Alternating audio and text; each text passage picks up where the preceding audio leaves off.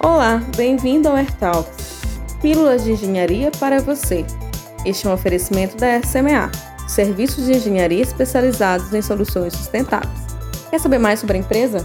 Acesse www.sma.com.br. O episódio de hoje será sobre gestão de contratos com os engenheiros Márcio Sena e Glauber Alves. Bom episódio!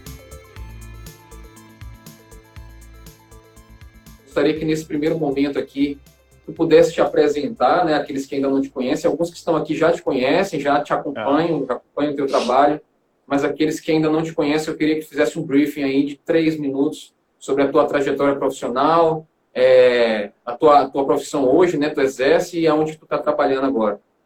É, eu estou olhando que muita gente aqui, colegas meus entraram aqui, é, que, que me acompanharam desde o colégio, faculdade também. É, Para quem ainda não me conhece, eu sou Márcio Sena, sou engenheiro civil, sou graduado na Universidade Estadual do Maranhão, graduado desde 2014, coluna do grau em 2015, né? É, atuo na área direto, nunca deixei de atuar desde a minha formação. Tenho especialidade em construção civis e também em projetos estruturais e fundações, tanto de concreto armado quanto de estruturas metálicas, embora não seja o que eu exerça, né? Eu não sou um calculista, mas é, é uma área que eu tenho uma especialização, tenho um conhecimento é, razoável para conversar. Hoje trabalho na, na Universidade Estadual do Maranhão, sou coordenador de planejamento de projetos, então tenho que ter um pouco de conhecimento de cada disciplina, então meu, meu, meu, minha especialização é construção civil, meu mestrado nessa área também, é, faz eu ter que ter um conhecimento um pouco tipo um clínico geral, né? Conhecer um pouco de cada disciplina para poder acompanhar o desenvolvimento de projetos em todas elas e, e poder fazer a aplicação dele na, no setor público, que é, o, que é o meu caso, né? Lá na, na universidade, é, eu trabalho com planejamento de projetos, planejamento de projetos, né? A gente elabora todos os projetos que, que são de interesse da universidade, no São Luís, no Maranhão todo. E aí a gente tem passado por um crescimento lá dentro da universidade, é, bem considerável, tu é conhecedor disso. E aí, infelizmente, chega essa pandemia, mas a gente espera, espera manter o ritmo, pelo menos, para concluir o que a gente começou e ter um horizonte de não de não deixar essa desaceleração ser muito grande e que a gente consiga manter nosso crescimento lá. É, já trabalhei também em obras particulares, já fui de empresa privada, uma gostava muito. Trabalhei numa grande obra aqui em São Luís, já trabalhei também em pavimentação e terraplanagem e mineração também, jazidas no interior de brita e de calcário, com engenharia de minas também, fiz um, um estágio dessa parte, acho que foi um negócio bem enriquecedor mesmo. Então eu estou hoje trabalhando quase, quase que exclusivamente com obras públicas, tentando me aprofundar no conhecimento de obras públicas, licitações, contratos, fiscalizações é, e gestão deles, né? Pra, é uma área que eu gosto muito atualmente, trabalho com ela mesmo com toda a paixão e amor mesmo, dedicando o meu máximo é, é sobre é, é, é, esse, esse, essas disciplinas, que é um pouco mal vista até de obras públicas, de gestão, mas é uma que eu tinha um, um certo preconceito, mas que hoje eu tenho né? respeito muito quem é, respeito muito quem trabalha com essa área e aí a gente tenta inspirar para dar o nosso melhor sempre, né? É, com o dinheiro do, do contribuinte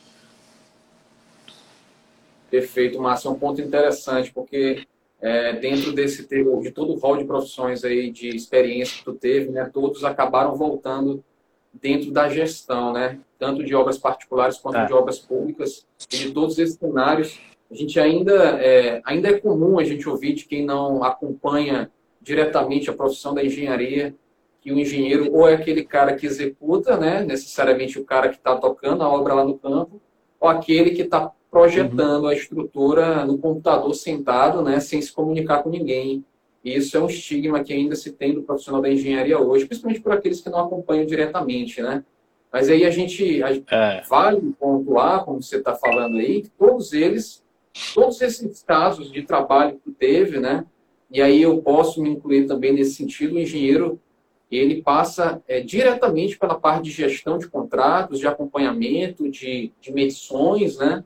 Gente, o leque é muito grande e é muito profundo, né? Hoje você está como uhum. planejador de projetos dentro da Universidade Estadual do Maranhão, e aí existe com certeza uma rotina né, em que se passa todo esse planejamento e, e para que esse projeto seja desde o seu estudo de viabilidade pensado até a entrega, né, sendo uma obra pública. E isso não se limita apenas a obras públicas, mas também a obras de cunho privado, né?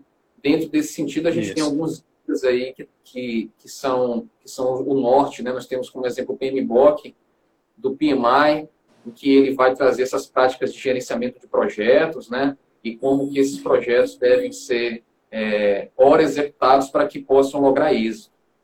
Então, é, é, durante esses anos, né, se puderes aí passar para a gente um, um, breve entendimento de como, durante esses anos, esses contratos estavam sendo geridos, né, antes dessa situação, claro, né, como, como que vocês estavam acompanhando é, é, esses contratos, né, como que essa viabilidade do estudo do contrato, e uma vez aceito né, esse contrato pelos, pelos, pela parte interessada, ele venha a ser executado. É, lá no, no, nas obras públicas que a gente está tocando lá na universidade, isso vale para todas as obras do governo do estado do Maranhão em especial, né? A gente, desde quando começou esse trabalho, é, vem buscando tentar amenizar ou, ou, melhorar a situação de infraestrutura no, nos, órgãos do, nos órgãos públicos, né? no nosso caso especial a universidade. Então a gente, filho da casa, né, que estudou lá é, as dificuldades que tínhamos durante o período, é, aquelas, a, a, aquela, aqueles desejos que a gente tinha que tivesse uma infraestrutura melhor para receber a gente, e essa foi, esse foi um dos grandes motivos que fez eu, eu, eu regressar à universidade, né, como profissional agora, foi ter essa possibilidade de faz, proporcionar aos próximos que vierem a, a, a querer seguir, fazer a forma, ter a formação de, de engenheiro civil, em especial a universidade, mas bem como todos os outros cursos que a universidade proporciona para a sociedade, dar a eles uma condição de, de, de estudo digna e prazerosa até, por que não, né? Porque a gente tem muito aquele impacto que é, de principalmente quem vem de escola particular aqui no, no estado, ter uma infraestrutura legal, uma sala bem organizada, é, é, é um prédio bem, bem, bem distribuído, bem pensado, e quando chegava no, numa universidade, na década passada principalmente, é, tinha essa, esse, esse pouco de essa ligeira decepção né, com a infraestrutura que que encontrava, não tinha ar-condicionado nas salas, hoje ainda algumas não tinham, não tem ainda, mas a gente está mudando esse cenário. É, é, é, é, condições físicas mesmo, de acesso, essas coisas que, que deixavam muito a desejar antigamente, que a gente, que nos dá um estímulo grande de, de querer melhorar isso. E foi justamente galgando essa, essas, essas defasagens, essas falhas que, que, que a universidade tinha, que nós viabilizamos nosso, nosso programa de necessidades, principalmente naqueles que mais precisam, infraestrutura de malha viária, é, condições, instalações físicas dos prédios, climatização, é, espaços adequados para desenvolvimento de pesquisas, ensino e extensão, principalmente, que é o tripé da universidade. E aí a gente tem, sempre busca fazer essa melhoria. É, hoje a gente tem diversas obras sendo, sendo tocadas no estado todo, aqui em São Luís, no interior, é, buscando grandes melhorar bastante a infraestrutura, destaque para o campus de São Bento, que lá era a UEM era abrigada numa escola e, e, também numa numa fazenda escola, né, que era uma extensão, digamos assim, da, da das ciências agrárias e a gente consegue estar tá terminando agora daqui para o meio do ano o campus, se Deus quiser, um campus realmente de respeito, com toda a infraestrutura necessária para o desenvolvimento das atividades acadêmicas, ensino, pesquisa, extensão, é, e ver esse retorno do, do, do que a gente planeja é o que é a maior satisfação, né? Então, não adianta nada eu fazer um grande, coordenar um grande projeto, fazer tudo bem numa licitação, conseguir contratar uma empresa boa, num processo transparente, é, isonômico e com preço justo, e quando chegar durante a execução do contrato eu não consegui entregar obra abandonada, como dizem grandes auditores, é Elefante dinheiro jogado branco, fora. Elefante branco, né? Dinheiro jogado fora. Então isso, essa racionalidade a gente sempre busca é, ter durante nosso durante nossos exercícios contratuais.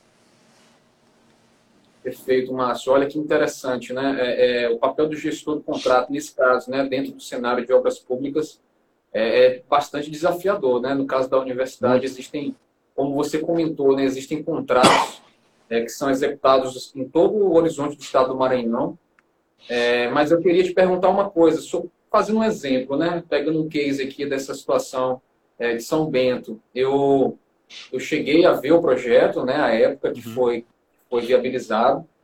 E a grande questão que a gente vê é a seguinte, né? É, o estudo que é feito de viabilidade leva em consideração aí alguns fatores, algumas condições, algumas variáveis, né, algumas restrições. Todo projeto passa por toda essa análise é, de viabilidade, de business case, né, o plano de negócio, para ver se ela de fato vai, vai poder ser executada ou não.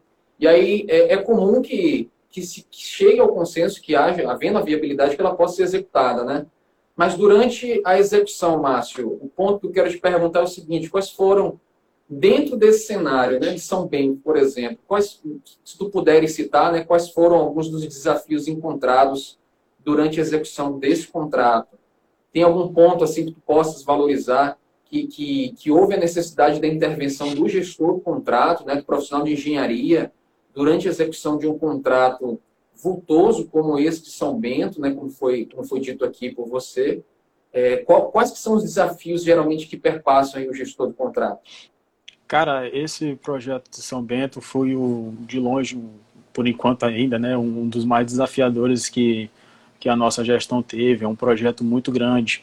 É, são mais de 40 mil metros quadrados de, de área de implantação um investimento de mais de 12 milhões de reais, é, e que tem que dar o resultado para a sociedade conforme esperado. Então, a, a grande dificuldade que a gente viu, que a gente, que, que a gente teve nesse, nesse empreendimento foi o local em si, né? Então, aí entra um, um bom engenheiro, uma boa, uma boa equipe para poder fazer de, de viabilidade técnica para ser executado lá. Foi um projeto muito difícil, tivemos que fazer uma investigação muito grande no, no âmbito da, das condições das condições existentes. Praticamente a gente é, a, a, construção lá era muito antiga, a gente teve que botar abaixo quase toda a infraestrutura do campus, né? Isso foi foi foi feito um estudo de viabilidade lá para saber o que, que poderia ser aproveitado. E felizmente, acho que felizmente por nós termos um um, um, conhecimento técnico bem, bem arrumado mesmo, bem, bem qualificado com o pessoal, por mais que tenha sido um projeto é, que foi um projeto desenvolvido logo no começo da gestão, né? É, é, é então, esse, é, esse conhecimento local fez que a gente um desafio muito grande se a gente não tivesse essa mão de obra mais qualificada. Então, a fiscalização atuou muito. É, a, a, a, a, um pouco de não seria uma falta de experiência nossa no, no, numa obra desse vulto, mas um, uma falta de desafio de a gente ter tido isso antes. Então, ele, essa foi uma, uma, um grande percalço, digamos assim, é, de saber lidar com esse tipo de contrato. Então, um contrato desse é, vultuoso, desse, desse valor complexo em termos de engenharia e arquitetura, é, demandou muito do nosso conhecimento, muito da nossa gestão, é, do planejamento em si, então, saber o que, que a gente poderia mandar para lá, o, o, o, quanto que a gente poderia investir a tal ponto de, de não ser um, como tu disseste, um elefante branco, para não construir algo que não viesse dar retorno. Então, o, esse desafio de planejamento é, do antes, né, foi bem, bem complicado. E o, e o durante ainda, como está como tá em execução é, o contrato, também, de, o fato de a gente não ter a, a experiência na região foi, foi um, um, uma pedrazinha no nosso sapato, literalmente. Por exemplo, a região ela não tem brita, a gente trabalhou muito com seixo lá. Essas particularidades é, que tem que ser levadas em conta durante o, o processo de planejamento, é, de, tipo, de, de, deram, nos deram uma experiência muito grande que, que a gente não cometeu os mesmos, eh, os mesmos equívocos ou erros nos, nos, nos contratos a posteriori, como o Santinês, Balsas, os Caxias e outros. Sim. Esse, isso se chama as lições aprendidas, né, Márcio, do contrato. Exato. Essa foi uma grande escola. Quando a gente encerra o contrato lá no, nos processos de encerramento, né, dentro do ciclo de vida de projeto, a gente tem lá as lições aprendidas, né? E aí, dentro dessas lições, é claro, é, é, com toda certeza, é, se observam algumas restrições aí que foram encontradas durante a execução do projeto. Você comentou aí da questão da brita, né? O que estava deveria ser muito cara a aquisição da brita lá no local. É, a concretagem, né? Eu imagino. Na verdade, na verdade, é, o local não tem jazida de brita, então os, a, a, a, formação a formação rochosa do, do, das jazidas próximas à região não, não tem característica de brita, nem calcário, nem gnais, nem, nem nenhum tipo de brita que é comercial como a gente consegue aqui em São Luís, na região Tocantina, no sul do Maranhão. Então a região da, a região da Baixada Maranhense tem essa particularidade. E aí a gente tem que fazer esse planejamento de fazer estruturas leves, né, com, com lajes pré-moldadas mesmo, para levar daqui de São Luís ou então pegar de alguma região próxima, mas pra, principalmente para diminuir esse custo, porque aí oneraria muito o transporte dos insumos e aí seria um, um, um, aí seria menos engenharia, né? Não teria aquela racionalidade do, do, do gestor, do planejador no, no caso. Perfeitamente, Márcio. Que interessante, né? E aí, durante a execução do contrato, houve a necessidade, imagino, né, muito provavelmente, de fazer alguma alteração é, nesse traço do concreto ou na origem da, do material, né? Não é, fosse é. a, gente, a, gente fez um, a gente fez um estudo da, da garantia da qualidade do produto, né, da, do concreto sendo fabricado com, com o seixo, né, então foi feito um estudo, foi feito ensaios, e graças a Deus foi tudo aprovado, o traço garantiu a resistência desejada do projeto e conseguimos executar. Excelente, Márcio. Então, esse é um dos exemplos de contratos que o profissional da engenharia ele acompanha, né? São contratos de execução. Você tem o projeto, você tem lá a, a, custo, né, o levantamento desse orçamento, dentro daquela uhum. restrição, que a gente chama de triângulo de restrições, né, que é o custo, o tempo e o escopo. Né? Se Isso. mudou o escopo, mudou o custo e mudou o tempo. Se muda o custo entre um e o outro, aí acaba. E aí, no final, né, dentro desse triângulo, a gente tem a qualidade. E aí, a qualidade pode se manter a mesma, claro. E aí, como você falou, né, entra nesse caso a engenharia, de fato, é, como um, uma análise pormenorizada do que pode ser feito para, é, é, levando em consideração né, essa situação do projeto, garantir um resultado equivalente ao que foi planejado, né?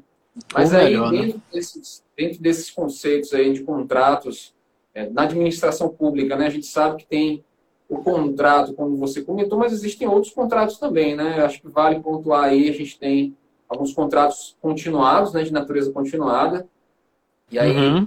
respeito desses contratos, né, contratos de conservação, de manutenção, é, como é que funcionava até então, Márcio? Tu consegues fazer um breve briefing aí de como que esses contratos funcionavam até então na universidade? Ou de outros contratos que tu tenha acompanhado dessa natureza? É, antes do, de eu entrar na universidade, eu não tinha muito conhecimento de como era esses contratos no, na gestão pública, né? Então, eu tinha ela no, no privado, então, no privado, é, a gente sempre busca aquilo que melhor qualidade e melhor preço, né? Eu aprendi lá no privado que a gente tem quatro maneiras de gastar o dinheiro. Ou o dinheiro sendo nosso, gastando para a gente, gastando para os outros, o dinheiro para os outros, e o dinheiro dos outros gastando para a gente, né? Então, a gente sempre tenta fazer o equilíbrio das coisas nesse caso nesses casos, né, e tentando fazer o mais racional possível. Eu aprendi que a gente sempre tem que pensar como se fosse comprar para a gente, né, então é sempre com, com fazer a, as compras, as aquisições do melhor para do melhor com o melhor preço, né, com o preço mais acessível e, e visando sempre a qualidade.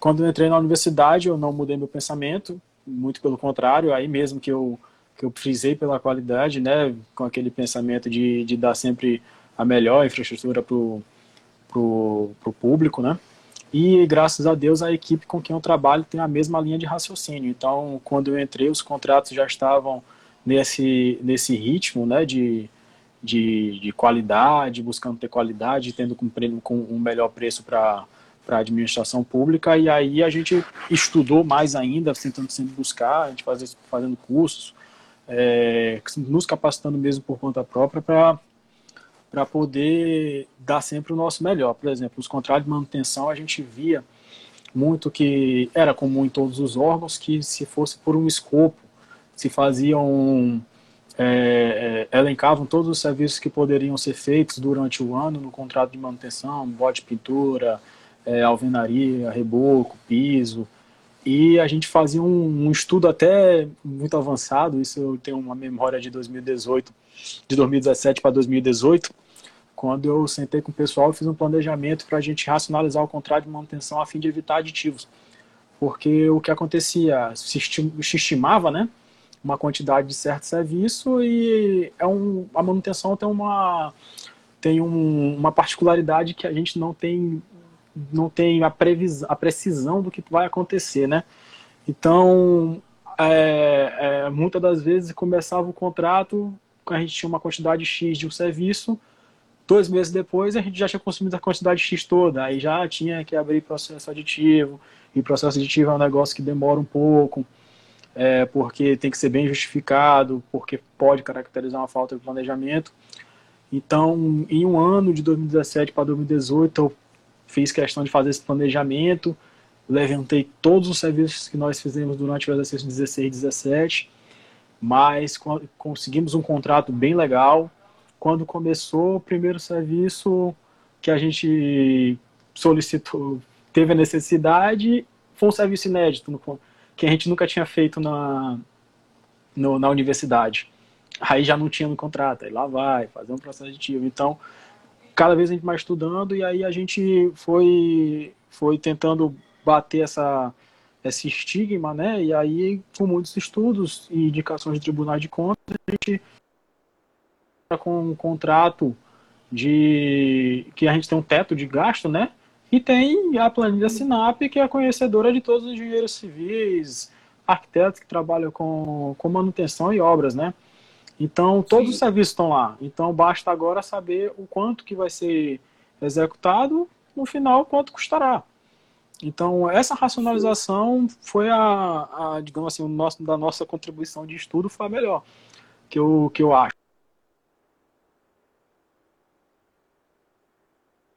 Esse, esse, essa modalidade contratual é, e hoje a gente já está com ela exercício, ela está sendo bem proveitosa, bem racionalizada e graças a Deus está tá dando tudo certo nela agora. A gente não, não abre processos aditivos desnecessários, digamos assim, porque, porque veio uma surpresa.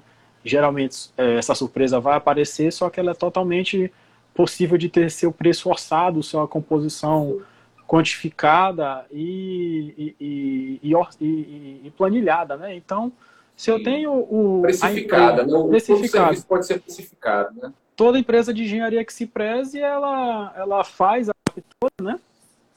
E, e o que não faz, terceiriza. Então, então, a gente busca empresas parceiras desse jeito. E a gente está com os contratos em, em, em exercício que estão funcionando muito bem. Então, a gente tem empresas que, com, que tem a mão de obra de pintor, pedreiro, servente, carpinteiro, que realizam todos os serviços inerentes à, à, à profissão. E também ela atende algum, algum, alguns serviços por demanda, como te dar um exemplo aqui, uma janela que ela tem uma película e essa janela quebra, por exemplo é, ficava complicado fazer uma licitação para adquirir só um vidro para aquela janela. Então esse contrato ele consegue englobar isso e a película. Então a empresa pode terceirizar a execução dessa película e, e, e eu não tenho um, um trâmite licitatório desnecessário, que isso é um, é um processo muito caro. Eu fiz um. É. Eu, eu, eu, eu vi um estudo. de pessoas, né, Márcio? É, cara, eu, eu, vi, né? eu vi um estudo que me assustou que ele é um grande, digamos que um grande trunfo para mim é, quando eu vou discutir com algum advogado, uma coisa assim, que é o quanto custa uma licitação. Uma licitação, aí vai, digamos, do meu salário, folha impressa, salário da comissão de licitação, horário marcado para a sessão, energia gasta, energia gasta humana, energia gasta elétrica, é, equipamentos, isso tudo onera muito. E uma vez eu, me mostraram um estudo disso, né, um tribunal de contas me mostrou um estudo disso, que uma licitação gira em torno de 50 mil reais. Então, dependendo do, do uma licitação de obra, principalmente uma obra de, de, de 4 milhões de reais, uma complexidade, uma coisa assim, é, todo esse, esse envolto para poder ter essa contratação custa, custou, chega a custar 50 mil reais de, de envolvendo o salário de pessoal, material gasto, energia gasta, e isso me assusta. Então, é, para a gente racionalizar esse dinheiro para ser mais bem aplicado, para esse pessoal de licitação trabalhar no, no, no, nos serviços que realmente são necessários, a gente sempre está buscando agora acabar com essa com essa dar uma racionalizada nesses contratos, né? Acaba sendo, né? É, acaba sendo mais caro do que comprar. Então, então uma vez eu tive uma discussão com um advogado que eu queria aditivar isso no contrato, era só um processo um, serviço de demolição. Para ter uma ideia, eu tinha uma, no, no meu contrato tinha demolição manual, né? Então, porque tinha um pessoal lá e eu precisava com um equipamento. Eu falei, ó, não tem um equipamento no contrato, eu vou fazer o aditivo desse desse serviço e aí a gente precisa fazer ele nesse contrato mesmo. Vai usar a mesma mão de obra, eu só preciso que seja ativado. Tem advogado que quis falar comigo para fazer uma licitação à parte, pô. Eu, pô, tu tem noção do que eu vou fazer uma licitação só para fazer uma demolição, pô, tu é doido, né? Então, condição, né? então é, é, é, a gente tem que, tem que mostrar esses números para para poder impactar quem é que faz parte do processo e para ter essa, sempre essa noção de, de racionalização dos contratos e, e, e, sempre na, buscando a melhor qualidade na execução deles. Perfeito. É, dentro da administração pública, realmente, Márcio, extremamente valioso o que está comentando aqui. É, dentro da administração pública, talvez né, o que mais peca é justamente essa, essa visão do controle dos insumos, né, dos materiais, dentro da qualidade. Tu comentaste aí acerca do SINAP. E aí a gente poderia entrar aqui e aprofundar, né? Daria para conversar a noite toda sobre orçamento de referência, oh. sobre técnicas de preço, sobre composição de preço. E, e, e, tudo isso dentro das práticas orçamentárias, né? Que o engenheiro, como técnico, e aí se a gente entrar lá no artigo 67 da 8666, fala que o fiscal ele tem que ser um técnico, né? Ainda que não seja, ele tem que ter um, ele tem que ter técnicos para subsidiar é, é, é, a sua fiscalização, né? Uhum. E, e, tudo isso é muito importante. É, eu acho que nem já, já, é implícito, né? Como você está comentando, já é implícito é, a demonstração de que o engenheiro tem que dominar essa visão orçamentária, né? De composição de preço dentro dos é. insumos necessários para a execução do contrato, de todos os serviços necessários, né? E por falar em restrição, né? Como você está comentando aí sobre restrição, sobre sobre redução, sobre enxugar valores, sobre administração é, dentro da gestão pública, a gente não pode deixar de comentar né, que toda essa situação superveniente, se eu puder chamar assim, com certeza, é, que, que, nós, nós estamos passando agora, né, é, que pegou todos de surpresa, pegou a administração pública, pegou a iniciativa privada de surpresa, dentro é, é, da gestão de contratos de engenharia, né, seja público ou privado, é, não está mais sendo o mesmo. Eu imagino que na UEMA também não esteja mais sendo o mesmo nesse momento, né? Vocês uhum. com certeza estão estudando as possibilidades é, de gestão desses contratos, ou ainda já, já os consolidaram, né? já consolidaram esses pensamentos. Porque antes era feito né, para que fosse executado o, o, dentro do proposto, dentro é, do planejado, e aí esse contrato era monitorado, controlado e encerrado dentro é, da expectativa do que foi pactuado né, com a empresa. E agora, Márcio, como é que vocês estão trabalhando em cima desse novo cenário de gestão de contratos, de incertezas, né? A gente não tem uma, ainda uma resposta é, da administração do governo do estado, do governo federal, em como que é, essa situação de quarentena, se vai acabar agora, se não vai acabar, e os contratos de vocês estão assinados, né? Então, a uhum. partir de então, como é que vocês estão pensando, como é que está sendo esse estudo da administração da UEMA, da gestão da engenharia, né, para execução ou não desses contratos? Como é que vocês estão pensando em relação a isso? É, cara, pela primeira vez, eu, eu, eu, eu achava que tinha uma coisa que era meio utópica na Lei 8666, né, que era quando falava de calamidade pública. É, eu sempre é. pensava assim, ah, uma contratação emergencial, pode ser feita quando tiver um estado de calamidade pública. Eu fiquei imaginando, pô, só pode.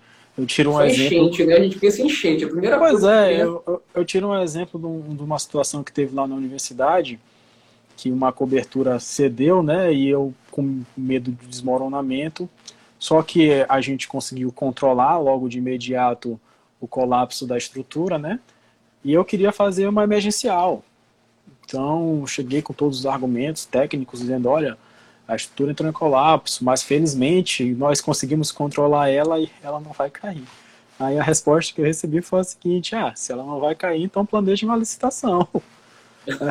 então não é mais emergência. Não vai cair agora, né? não, mas a gente tinha feito o escoramento dela de tal modo que, ela não, né, que não ia cair mesmo, entendeu?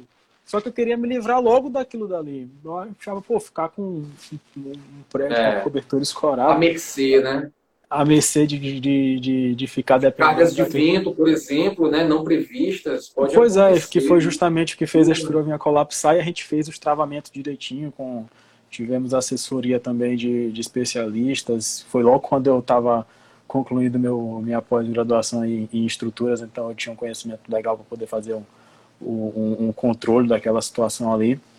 Então pensamos bem nisso, controlamos, e aí quando a gente chegou com um argumento técnico que que estava é, seguro, entre aspas, né, dizendo, olha, cair não cai, mas, pô, acabou com o uso do prédio. Então, vamos tirar logo isso. Ela, pô, planeje uma licitação e, e, tire. E assim foi feito. Então, na época, eu tinha pensado assim, vem cá, qual é a situação que eu vou poder contratar um emergencial nesse caso? Pô, o negócio está caindo. E aí eu lia na lei lá que tinha lá, que era caso de calamidade. E estamos finalmente, infelizmente, né, no caso de calamidade. Foi decretado o estado de calamidade. E aí, e aí a gente tem essa parte da lei a nosso favor, né? E aí a gente, pela primeira vez, vai estudar, está estudando o que esse caso de calamidade pode nos trazer a nosso favor. O que eu digo, eu digo da sociedade é, por exemplo, contratos que estavam em vigor que não são, é, digamos que, que tão importantes, a gente tem que fazer a primeira classificação desses contratos, né? Esse estudo está sendo feito dos que são, que não são tão fundamentais. É, a gente tem que tem, tem lá a cláusula de que a gente pode suspender o contrato por mais de 120 dias, que 120 dias é o que a gente pode suspender unilateralmente é, pela admissão pública, mas em caso de calamidade, por exemplo, a gente não tem noção de quando isso vai passar, infelizmente. É, e aí a lei está do nosso lado, né, para que a gente suspenda um contrato que, que não tiver mais uso é, por esse prazo, quase que indeterminado, né? Então, de 120 dias, podendo ser prorrogado mais 120 dias, enquanto, enquanto isso se, se postergar, né? É, e aí a gente tá, tem, tem esse amparo legal para que a gente possa nos resguardar. Então a gente está botando os advogados para estudar bem essa parte, a gente, a gente como, como gestor de contratos também está estudando bem. Só que da área da engenharia, é, como a gente falou no começo da nossa conversa, é, não parou. Então as obras não podem parar, elas têm que ser racionalizadas. Então o que entra nessa racionalização é um replanejamento. Então, é a hora que a gente tem para sentar com os empreiteiros, falar, olha, vamos, vamos passar por isso aqui junto. É, a gente quer manter os empregos, a gente quer o resultado do contrato concluído, a gente quer o nosso prédio entregue, quer o prédio sendo para ser usado pela comunidade acadêmica, é, mas a gente quer isso com responsabilidade. Então, vamos lá, nosso contrato dá para continuar sendo tocado, nós vamos ter recurso para executar? Então, essa é a análise que a gente está fazendo, né? E, e, e, muito minuciosa, com o Magnífico Reitor estando em frente de tudo isso, com a equipe muito engajada. É, todo dia tem reuniões, videoconferências, é, a gente não está parando processos, a gente está se adaptando, era uma adaptação que a gente teria que fazer fatalmente, só que infelizmente teve que ser adiantada a digitalização de todos os processos, né? É, muita coisa, como tu sabes, tem que ir assinado na mão, tem que ir impresso, tem que ir carimbado. Então a gente está passando por cima disso agora com responsabilidade, né? Olha, agora a gente tem que sentar, saber que não pode mais, mais ir lá imprimir página porque tem, tem esse tem esse tem esse, esse essa pandemia em, em ação vigorando aí. Verdade. Então a gente tem que ter responsabilidade, conhece bem o quadro da UEM, é um quadro que tem pessoal muito experiente, né? Então, que, que intergeracional, né? Tem intergeracional. A gente, eu, eu, lembro quando a gente quando a gente estava na universidade, é, quando eu entrei, principalmente entrei jovem, né? Não sou velho ainda, tô com 27 anos, entrei lá com 24, 23 anos. É, e vi a gente de 80, pô, 80 e poucos anos, dando o máximo de si com resultados que me impressionavam. Eu, eu dou o grande exemplo da dona Jandira lá da Proreitoria de Planejamento de Administração, aquela mulher, aquela mulher é uma calculadora ambulante, tem um HD imenso dentro da cabeça dela. A gente fala de algum processo com ela, ela só aponta o dedo, tá bem ali, página tal, esse valor reajustado é tanto, eu, nossa, que dá. Então a gente tem que ter prudência para salvar essas pessoas de, de fazer serviços que, que possam pô-las em risco. Né? Então a gente está trabalhando agora de forma remota o que, que pode ser que pode ser trabalhado remotamente, né? Estou todo no caso de minha responsabilidade, os projetos estão sendo feitos em home office, é, os engenheiros e arquitetos estão trabalhando de casa mesmo, mas eu estou estabelecendo metas com eles e aí estamos cumprindo essas metas, graças a Deus. O pessoal está tendo responsabilidade é, é, é nesse tipo de serviço, né? Está entregando os projetos, a gente está conseguindo dar andamento nos processos de medição, então, essa é, é, é, é, a nossa nosso grande desafio agora foi ter que se, digamos que modernizar muito é. rapidamente. Então, meio forçado, né? Forçado, Já se sabia que havia essa necessidade, isso. né, Marcos? A gente a gente estava fazendo planejamento gradual disso, né? Então, adquirindo software, essas coisas. Hoje a gente trabalha, a gente já tinha, né, o, o Office 365. A gente tá, tinha o Teams à nossa disposição só que a gente estava usando ele muito remotamente, porque está todo mundo lá perto, né? Então, qualquer reunião, a gente chamava, ia para a sala de alguém, uma sala, sala de reunião na reitoria, uma coisa assim. E aí a gente conseguia condensar e ter os resultados. Hoje, é, a gente tem que, que fazer isso, não pode deixar de fazer essa reunião, não pode deixar de dar os resultados. E o jeito foi a gente fazer essa, essa modernização no nosso, no nosso serviço. E o nosso é. grande desafio é esse, né? A gente tem que racionalizar é. os contratos, os que a gente pode dar andamento, acelerar. Por exemplo, uma obra que está terminando, vamos terminar ela. É, é, um contrato de manutenção, vamos continuar ele. Só que, pô, dentro dos limites, dentro né? dos limites de limpeza, a gente vai, vai racionalizar mais ainda, já que os ambientes não estão não estão sendo utilizados, então a gente está trabalhando mais na conservação, não está deixando criar uma sala fechada há muito tempo, que pode criar um mofo, pode estragar um processo que esteja físico lá, né? Então, só que não está indo limpar todo dia também, como era como era antes, né? Então essa esse desafio da racionalização dos nossos contratos é o é o que a gente pode estar tá vivendo agora e sendo amparado legalmente para o que essa pandemia no, nos reserva, né? Então se a gente for suspender algum contrato, a gente tem a lei do nosso lado. Se a gente tiver que fazer alguma contratação, a gente tem a lei do nosso lado. Por exemplo, é, a gente ficou em dúvida, para ter uma ideia, em aquisição de álcool em gel, porque é um insumo que a gente é. tinha, para ter uma ideia, é, hoje a gente pode fazer ele em, em, em emergência. Está todo caracterizado para para ter essa, essa contratação emergencial. Essa aquisição, então, né, esse material. É, então, por exemplo, se algo que a gente tiver que fazer, que Deus livre, lá em Caxias, no curso de medicina, uma coisa de campanha, é, que tenha que entrar recurso na universidade, é nesse mesmo, nesse mesmo pensamento. Perfeito, Márcio. Olha, muito interessante esse ponto, viu? Apenas, apenas trazendo aqui, foi muita informação relevante que tu comentou aqui, mas se eu puder voltar um pouquinho no que tu comentou, é, sobre a necessidade da racionalização dos contratos. Né? Olha, olha que, que cadeia de informação a gente tem aqui que tu, que tu comentaste. É, se a gente tem uma redução da quantidade de trabalho, não no ambiente público, mas em todo o cenário da economia do país, né? consequentemente o governo arrecada menos. Né? Se o governo arrecada menos, ele tem menos dinheiro para investir é, nas benfeitorias, né? seja contratos, como está comentando, contratos de toda natureza.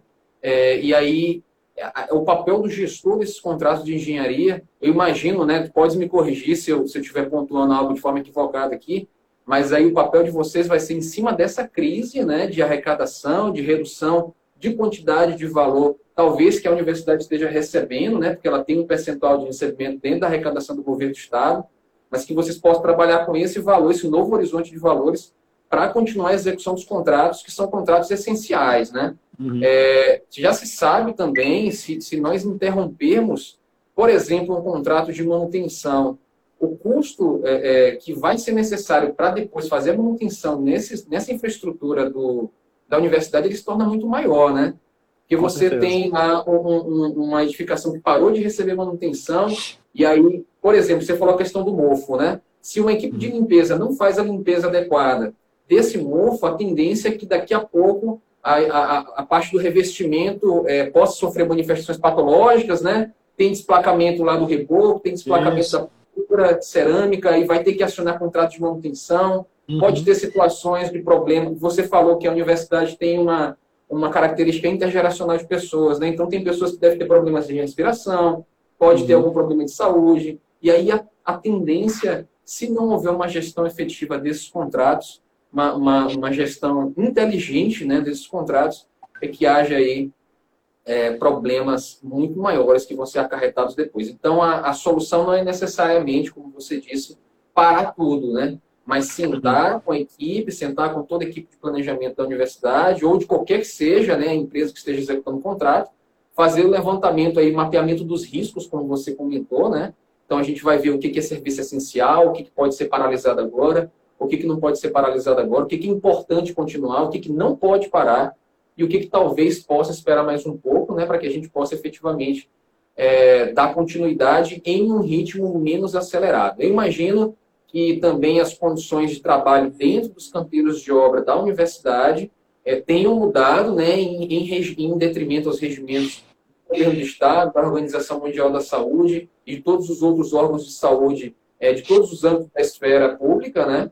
É, e aí, com certeza, houve a necessidade desse, de, de haver uma, um, vamos dizer assim, um, uma reeducação por parte da equipe de trabalho, sim, desde, sim. A equipe, né, desde a equipe operacional até a equipe técnica e todos aqueles que acompanham esses processos, né? E aí, utilização é. de máscara, é, álcool gel, distanciamento das pessoas, né? E apenas a execução, eu imagino, né, com uma menor energia é, desse cronograma do contrato que todos sabem, né, existe um cronograma dentro da, da, do orçamento da infraestrutura a ser implementada, existe o orçamento, existe o cronograma de execução, e esse cronograma vai ter que ser reacertado para que se gerem novos horizontes de pagamento, não é isso, Márcio? É basicamente isso que você está falando, e isso, isso é. é fantástico, né? É, é, tá tendo uma reeducação mesmo, né, no, no, nas frentes de trabalho, a gente está em cima desde o, do, do, da administração superior e lá nas próprias obras, como no caso das nossas, falar com, com primeiro em termos de conscientização, né, falando lá para a equipe, olha pessoal, vamos usar essa máscara, vamos usar esses EPIs, vamos tentar vencer isso juntos, é, para não ter que aplicar nenhum tipo de, de sanção, né, porque não é interesse de nenhum gestor público aplicar sanção em, em, em, em contratar, de, de, maneira, de maneira alguma, é tentar, todo o interesse maior do, do gestor público é ter o objeto dele com, com contratado materializado, né? Então, para isso, tem que atender todas as normas vigentes. É, em relação à reação em cadeia que tu citaste, eu tenho um, comigo uma, uma regra exponencial, né, que é a tal da lei de Sitter. É uma lei que eu acho muito, uma regra que eu acho muito interessante, que é sobre o, digamos que o adiamento de um investimento. É, o fato de eu não fazer uma limpeza numa, numa sala periódica, mesmo que não esteja tendo uso, pode causar uma manifestação patológica na parede por causa de mofo, que poderia ser só uma pintura, mas se aquela pintura já tivesse né? prejudicada Se e entrar, é, degradar no, no, no revestimento, que pode esplacar e causar uma oxidação na armadura. Tem a lei do Perfeito. 5 de Sitter, que eu até citei ela na monografia, Na ordem eu- de 5 né, de aumento isso, da, exponencial Isso de, com o estudo de viabilidade da execução de contratos, né? Isso. Qualquer mudança no contrato, ordem de 5. Na manutenção, a lei de cita, manutenção preventiva, ordem 1, né? manutenção corretiva, ordem 5. é, E aí, conforme o avanço, vai aumentando Isso, exponencialmente. isso, isso eu dou exemplo em palestras que eu já dei, em aulas que eu dou de vez em quando também, é, sobre o, o que um, um planejamento importante, o que um planejamento bem feito, quanto um planejamento bem feito é importante, né? No caso desse, por exemplo, é, eu tive um problema desses numa obra, que era um, um detalhezinho num projeto, que pode ser associado, daqui, faço daqui a pouco uma analogia com essa da limpeza, que fica mais nessa parte de contratos, né? É, uma, que foi uma, um, um errinho num projeto lá, que o cara ficou com dúvida na hora da execução, e aí, ao invés dele consultar né, a, a, a- o, o executor do projeto, não, executou do jeito dele e executou errado. E aí foi passando, passou para próxima, passou do projeto, foi para execução, entregou o, o empreendimento, começou o uso. Quando foi fazer a manutenção, deu, de- se descobriu o que era, né? Um, um erro lá, que a, a, a regra básica, que se ele tivesse logo no projeto, é, que a lei de cita cita, para cada dólar aplicado, o real, dependendo da moeda, né? No caso dele aplicou para cada dólar aplicado, é, é deixado de ser investido na fase de projeto, ele vira 5 dólares na execução, que vira Perfeito. 25 dólares no uso, que vira 125 dólares na manutenção. 125 lá no final. E é. por aí vai. Então, o que ele poderia ter gasto só com uma ligação, falando, eu, engenheiro, rapaz, estou com uma dúvida aqui no, no projeto. Ah, é assim? Beleza, ele matava com um dólar na ligação. Lá executou, viabilidade, né? errado. O custo De mudança era um custo operacional de 30 segundos, né? Isso. O- Aí lá na execução, se ele visse na execução, batesse um arrependimento nele e falasse assim, rapaz, eu tô com dúvida. E ligasse pro, aí ele ia ter que ligar pro engenheiro, o engenheiro ia dizer o que era, ele ia re- de- deixar de fazer o que ele ia fazer, de- arrumar e fazer de novo. E fazer corretamente, né? E aí quando ele faz e vai para o uso, né, para entrega, quando vai para entregar uma casa, o dono da casa chega, olha assim, ele, isso aí tá errado. O dono da casa olha, está errado, aí fala pro Poxa, engenheiro, o engenheiro fala pro outro, e aí vai vai fazendo essa reação em cadeia. No caso, como tu disseste no nosso contrato aí, se eu deixar de fazer uma limpezazinha numa sala e ela criar um mofo, que ir para uma pintura, e aí eu já deixo de fazer só o que eu poderia gastar só com um contrato de limpeza, pro cara abrir uma porta, passar um pano numa no ambiente, abrir a janela, deixar recircular o ar, é, eu vou ter que fazer isso, eu vou ter que fazer a limpeza dos, do, do, do, do, do ambiente, talvez repintar, talvez reconstruir, até porque não se comprometer alguma, algum, alguma integridade física. Uma peça elemento, estrutural, né? né? Pode acontecer, Então, né? Aí eu aí imagina aí, o que eu poderia gastar num contrato de limpeza, passar para um contrato de manutenção, manutenção da conta, passar para projeto, para projeto fazer, o projeto de recuperação estrutural para passar para uma licitação para contratar uma empresa especializada de reforço. É, É, um, não, é, não há é um racionalidade nisso. né, né? É, Márcio? É, uma tendência, né, de, de, de só tende a piorar. Perfeito, excelente. E Eu aí a que- gestão, gestão de contrato é isso, gestão de contratos. É isso, é saber Contrato. utilizar o máximo que a gente que a gente tem cada um da melhor maneira. Perfeito, Márcio. Que ponto interessante, né? Hoje na crise há essa necessidade da reinversão profissional. É, algumas, alguns investidores estão dizendo que, que o corona, o Covid-19, é um catalisador de novas ideias, né? Já se É. sabia, já se sabia que no futuro haveria necessidade da digitalização de processos, da gestão eficiente dos contratos, né? Só que isso foi acelerado de uma forma exponencial e aí pegou Uhum. todo mundo de surpresa, mas agora a gente está vendo alguns resultados, né?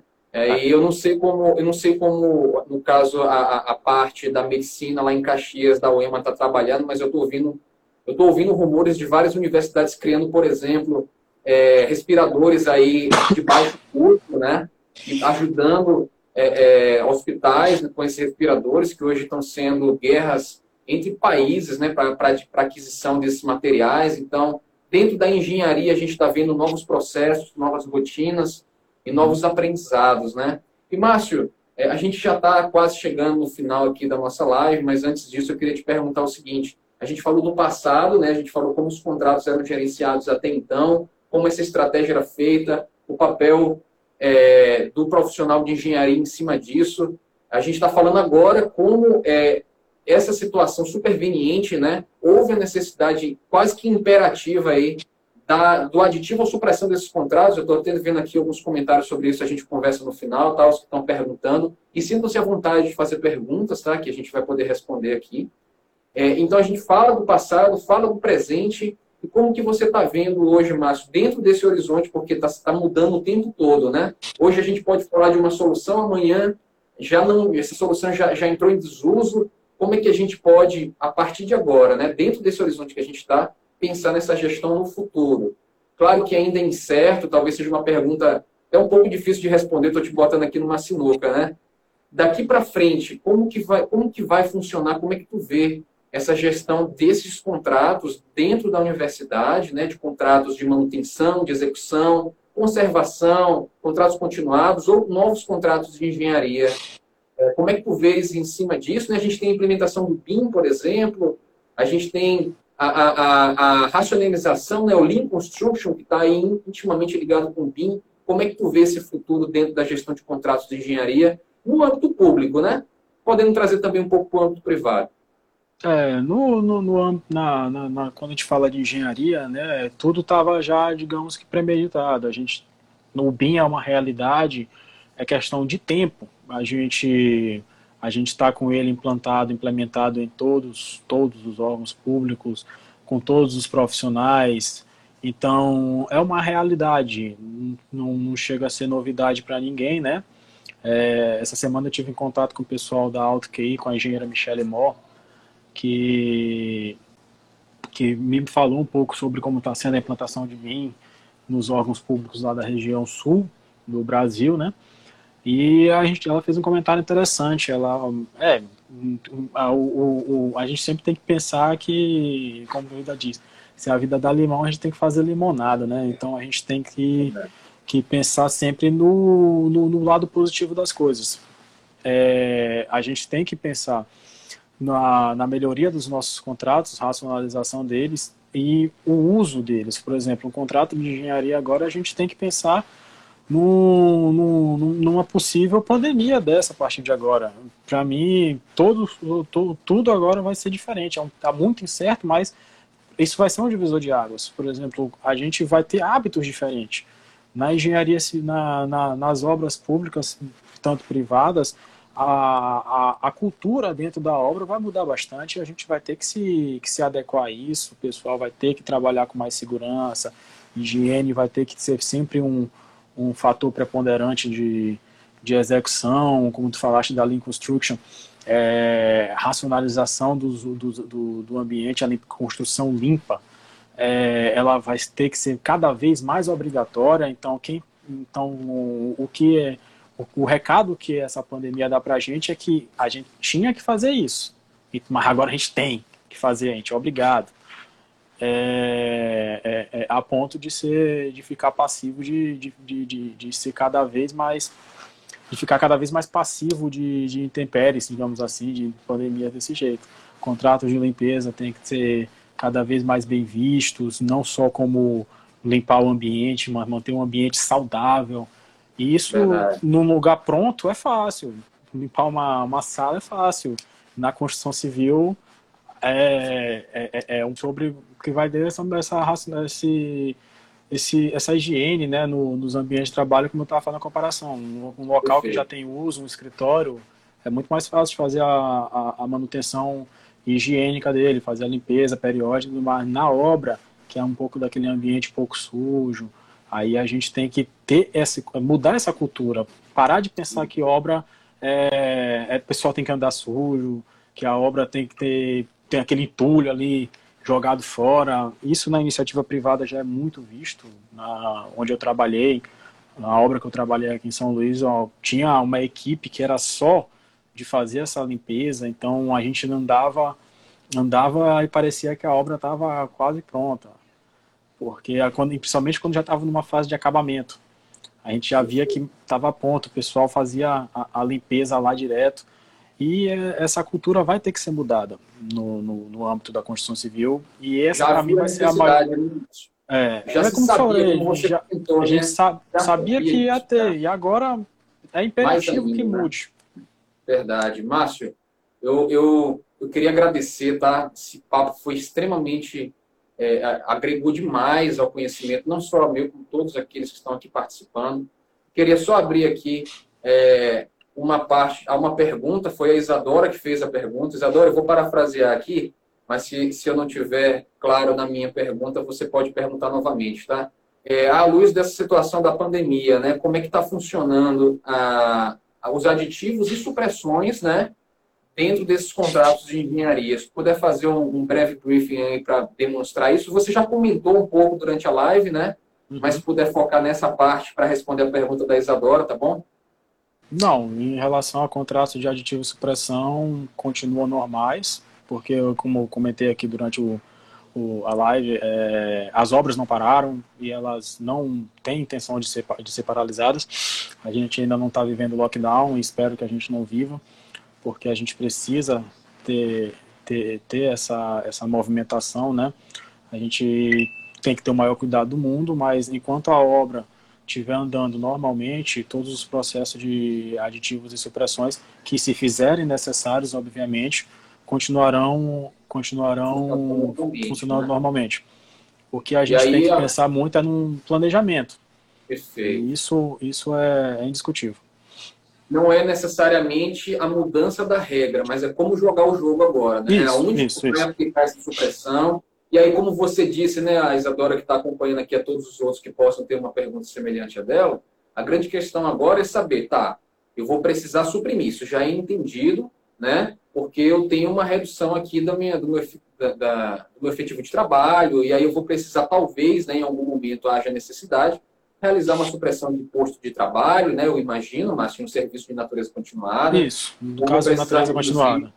É, vou precisar reduzir talvez algum insumo de serviço, algum material, etc. E aí há necessidade de pensar caso a caso o que, que eu vou precisar suprimir de fato para que eu não venha a prejudicar o, o, a execução do contrato, né? É, eu vi um exemplo que acontece, que, tá, que pode estar tá acontecendo lá em Brasília, né, de um, processo lá, é, num prédio que era para ser feito em três pavimentos e o recurso estava bem contado para esse, esse serviço. E o mesmo recurso tá aí, seria utilizado em outros em outras finalidades, né, inclusive saúde. Então, o que que o, o, o local, né, digamos assim, para não dizer órgão ou empresa, é, é, chegou à conclusão, pronto, vamos re, repensar nosso layout e em vez de três pavimentos, nós vamos limitar em dois e deixar as esperas lá para fazer o terceiro no futuro. Então, é o, é o que eu digo, aditivo, acréscimo ou supressão, continua a mesma coisa. Agora, o planejamento que é o importante. É, ele, viu, ele viu que o dinheiro dele ia ter que ser utilizado em outra, em outra finalidade reduz o escopo, mantém o, o contrato com a empresa, em caso de calamidade posso reduzir o escopo acima de 25% sem, sem problema nenhum, né? É, é, é, é, reduz o, o escopo e, e, e, termina a obra para poder esse empreendimento ser, ser entregue para uso.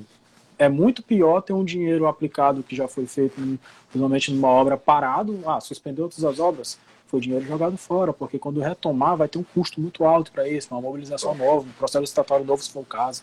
É, então, então a, a, ideia é fazer a conclusão dela da melhor maneira possível. Agora, se a melhor maneira possível é ela completa, é talvez o, o exemplo que eu dei que a pessoa tenha que suprimir alguma coisa para poder chegar, ao, chegar ao, ao final do, do objeto, se, se, se inverta no caso de quando a pessoa precisa aditivar, acrescer alguma coisa para que esse objeto seja feito mais rápido. Entendeu? Então, então imagina se a gente estava pensando num, numa situação com, com paredes feitas em alvenaria, num, num, num prédio que é feito todo em estrutura pré-moldada a alvenaria pode demorar mais, e aí eu vou ter mais tempo eu tendo essa obra em andamento, eu preciso dela entregue o mais rápido possível, eu mudo ela para sistema de drywall, sistema steel frame, bem mais rápido, não com as mesmas características, só que bem mais rápido. Então, essa é, é um replanejamento. Então, planejamento é a palavra dessa dessa dessa, dessa gestão momento, né? é, desse, desse momento para gestão inteligente, Márcio. Fantástico, Márcio. E aí, só, só finalizando aqui, retoma aquilo que a gente falou no começo, né? Que a gente pode pontuar para tudo, é aquele triângulo de restrição. Então, se a gente tem aqui um contrato que tem um escopo, tem um tempo tem um custo, né? Se a gente quer reduzir o tempo por uma questão de aceleração de contrato, a gente precisa modificar o escopo ou o orçamento. Então, o, o, escopo lá dentro dos pacotes de serviço, né? Como você falou, o exemplo da obra que parou lá no segundo pavimento. Reduzir os pacotes de serviço para reduzir o tempo, consequentemente reduzir o orçamento, né? Para que pudesse ser pensado de uma forma estrategicamente mais bem elaborada. Márcio, a gente poderia conversar a noite toda, meu amigo. Eu tenho um grande apreço pela tua profissão e você, como profissional, você sabe disso. A SMA agradece a tua presença. A recíproca é verdadeira. E agradece a presença de todos aqui, certo? A gente se encontra numa próxima oportunidade, Márcio, se Deus quiser. Deus possa abençoar o teu trabalho, a tua família e todo o serviço, né? Que a gente tenha tempos melhores aí em breve, possamos usufruir dos bons exemplos de contratos, certo? Então, muito obrigado. E aí a gente Nada. encerra aqui a, a, nossa live, tá? Muito obrigado, gente, a participação de todos, obrigado pelas perguntas. E a gente fará outras lives em oportunidades aí quando tiver. Tá certo? Márcio, mais uma vez, muito obrigado. E até a próxima, meu amigo. Valeu, forte abraço. Valeu, irmão. Abraço. Tchau, tchau.